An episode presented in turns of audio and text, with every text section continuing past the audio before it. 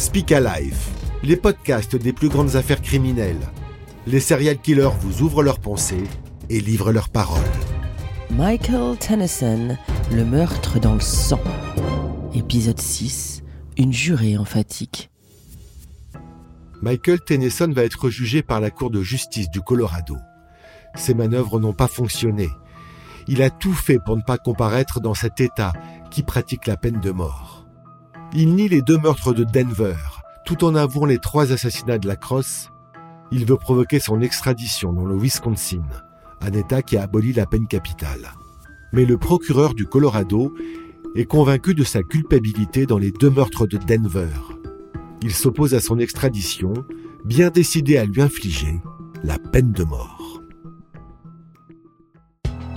Dès le premier jour du procès, l'avocat de Tennyson sait que la partie va être difficile.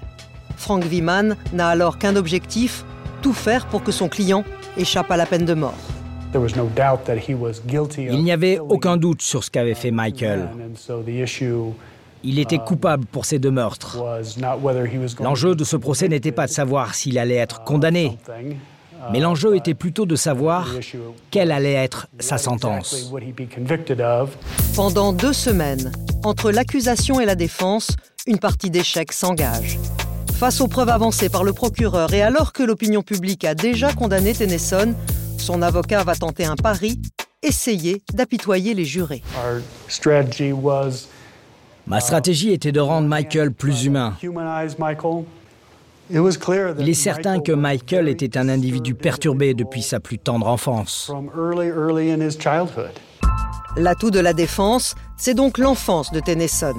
Et pour l'aider à convaincre les jurés d'épargner la vie de son client, l'avocat fait appel à une femme. Suzanne Pinto, une psychiatre spécialisée dans les affaires criminelles. Elle rend visite à plusieurs reprises à Tennyson. Appelée à témoigner au procès, elle accorde au tueur en série des circonstances atténuantes. Il m'a semblé être un homme brisé. Le genre d'abus dont il a été témoin ou victime était vraiment extrême. Et je pense que ça l'a rendu très en colère, mais aussi dans l'incapacité de gérer ses pulsions et ses émotions. Il est vrai que ça peut altérer votre cerveau d'être traumatisé de la sorte. C'est classique pour la défense de mettre en avant les enfances difficiles, surtout quand il s'agit d'abus physiques. Mais malgré cela, ce n'est pas une excuse pour décider d'exécuter quelqu'un, de prendre des vies comme il l'a fait.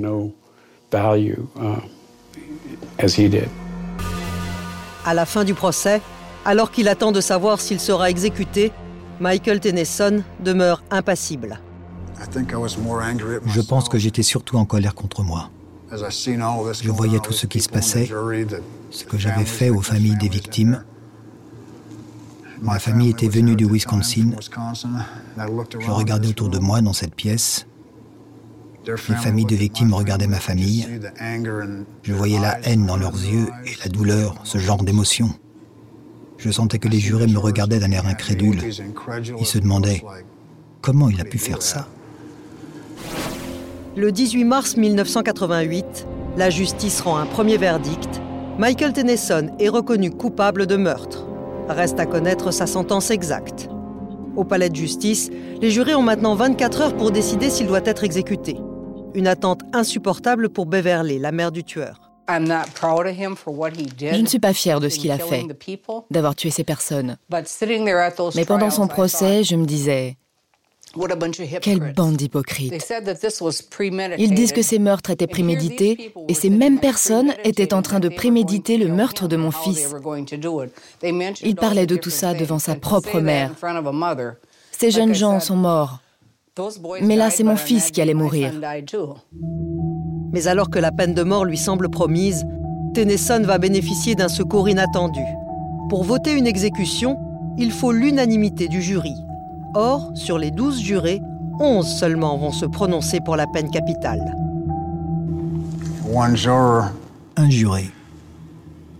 Un juré m'a épargné. Elle a dit qu'elle avait une sorte d'intuition, qu'il fallait que je vive. C'est une personne très sage. Je repense souvent à ce jour. Sans ce juré, j'aurais été exécuté il y a 15 ans. Ce juré qui n'a pas voté pour la peine de mort était une infirmière qui travaillait au gouvernement fédéral. Et la seule chose qu'elle a dit, c'est qu'elle était désolée pour lui. Je ne vois pas pourquoi on pouvait le plaindre. Je ne pense pas qu'il mérite d'être encore sur Terre après avoir tué cinq personnes. Mais ça, c'est le jury qui décide. Si elle me voyait aujourd'hui, je suis sûr qu'elle ne regretterait pas son choix. Tennyson échappe à la peine de mort et passera le reste de sa vie en prison. Mais même derrière les barreaux, en a-t-il fini avec ses pulsions meurtrières? Aujourd'hui, certains ont des raisons d'en douter. Condamné à la prison à vie sans possibilité de remise de peine, Michael Tennyson a apparemment tout d'un détenu modèle. Le tueur affirme avoir changé et être hanté par le souvenir de ses victimes.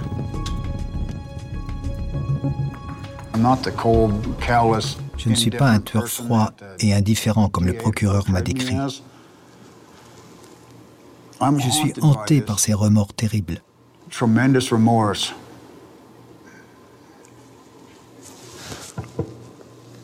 Si seulement je pouvais les faire revenir.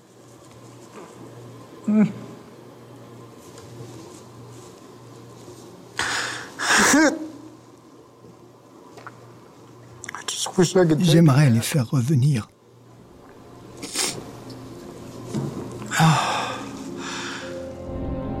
Mais derrière ces larmes, Michael Tennyson est-il vraiment sincère? Ou s'agit-il encore d'une manipulation? Car l'homme est toujours aussi dangereux. Du fond de sa prison, il va même chercher à commettre un dernier meurtre.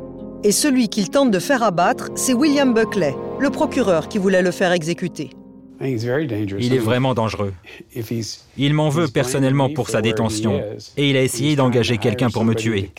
Qu'est-ce que ça signifie pour vous Depuis plus de dix ans, William Buckley est menacé de mort. En mai 98, il reçoit ce rapport de police. Un co-détenu de Tennyson affirme que le tueur essaie de le faire assassiner. Une conversation téléphonique avec un interlocuteur anonyme est retranscrite. Tennyson y est explicite. Trouve ce Buckley, Trouve où il vit, où il travaille, vas-y et tue-le. Une menace que William Buckley prend très au sérieux. J'ai été menacé dans ma carrière. Je me suis fait pas mal d'ennemis. La plupart du temps, je ne m'en suis pas soucié. Mais lui, ça m'a inquiété.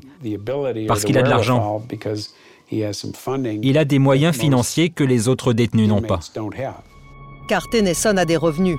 Ces dernières années, il s'est consacré à la peinture. Ses tableaux sont vendus dans des galeries à travers les États-Unis jusqu'à 2000 euros la toile. Grâce à cet argent, Tennyson aurait les moyens de commanditer un meurtre, une accusation que le tueur en série réfute. Aujourd'hui, je n'ai plus d'ennemis.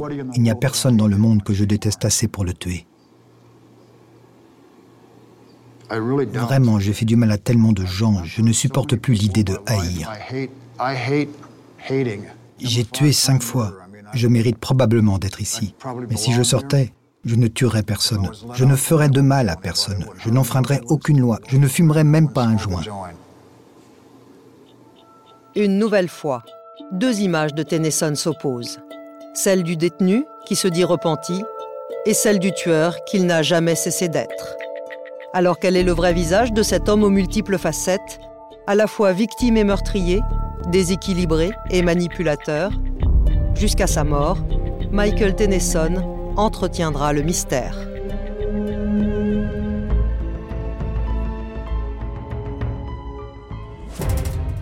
Merci de nous avoir suivis. Si vous voulez découvrir d'autres grands faits divers, retrouvez Speak Life sur vos plateformes d'écoute préférées.